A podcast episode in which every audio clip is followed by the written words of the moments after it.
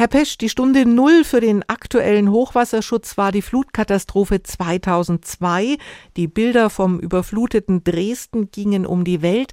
Haben wir seitdem unsere Hausaufgaben gemacht? Ja, ich glaube, es wird viel getan in diesem Bereich, denn Starkregen ist ja ein Wetterextrem, was gerade in Zeiten des Klimawandels an Häufigkeit und Intensität zunimmt. Aber die Maßnahmen sind natürlich nicht so schnell zu realisieren, weil unsere Städte ja weitgehend gebaut sind und die sind eben nicht für den Klimawandel angepasst gebaut. Ich selber wohne in der Rheinebene. Bei uns gibt es eine Kombination aus Regen, Rückhaltebecken und Überflutungsflächen. Reicht das für die Zukunft? Ja, ich glaube, wir müssen sehr, sehr stark in Systemen denken.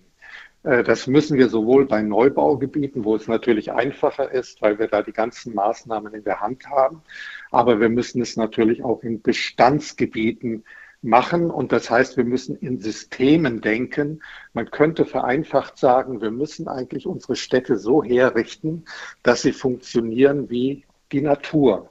Das heißt, dass wir das Regenwasser nicht einfach ableiten, wie wir es früher gemacht haben, also von Niederschlagswasserbeseitigung sprechen, sondern die Städte in ein urbanes Regenwassermanagement überführen.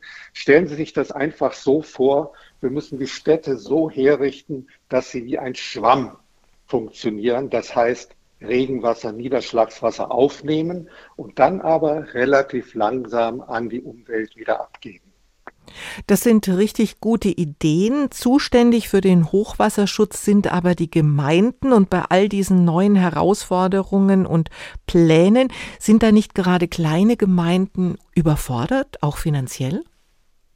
Ja, deswegen wird ja in der Tat Ihnen äh, geholfen. Also das beginnt beim um Umweltbundesamt, aber auch zum Beispiel das Land Baden-Württemberg hat ein einen Leitfaden kommunales Starkrisikomanagement aufgelegt. Das heißt, es wird geholfen und die Kommunen bekommen Anleitung und bekommen auch finanzielle Unterstützung. Jetzt ist Deutschland ja ein sehr dicht bebautes Land und ein teilweise auch sehr zersiedeltes Land. Müssen wir in Sachen Ausweisung von Neubaugebieten ganz neu denken? Ja, ich glaube in mehrerer Hinsicht. Wir haben früher einfach viel zu nah, auch in kleineren Kommunen, auch in Baden-Württemberg, viel zu nah an die Gewässer herangebaut. Das ist der eine sehr, sehr wichtige Punkt. Ich denke, wir müssen, wenn ich das mal so versuche, auf den Begriff zu bringen, Regenwasser, Niederschlagswasser verzögert ableiten, zwischenspeichern, in Mulden beispielsweise, aber auch in Zisternen, versickern und verdunsten. Und beim Verdunsten haben wir noch den großen Vorteil, wenn uns das gelingt, dass wir dann auch über die Verdunstungskühle auch klimatische Vorteile in den dicht bebauten Gebieten generieren.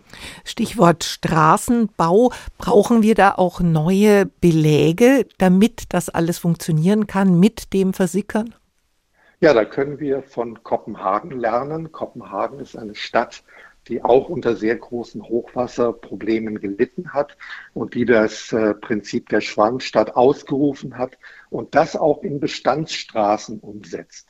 Das heißt, es werden wasserdurchlässige Beläge genommen, die Straßen werden sehr stark begrünt, wenn es regnet geht etwas in den Untergrund und das Wasser wird in Regolen, also das heißt in Behältnissen aufgenommen. Und das Wasser, was wir dort haben, steht dann auch in einer Trockenphase den Bäumen, den Wurzeln der Bäume wieder zur Verfügung.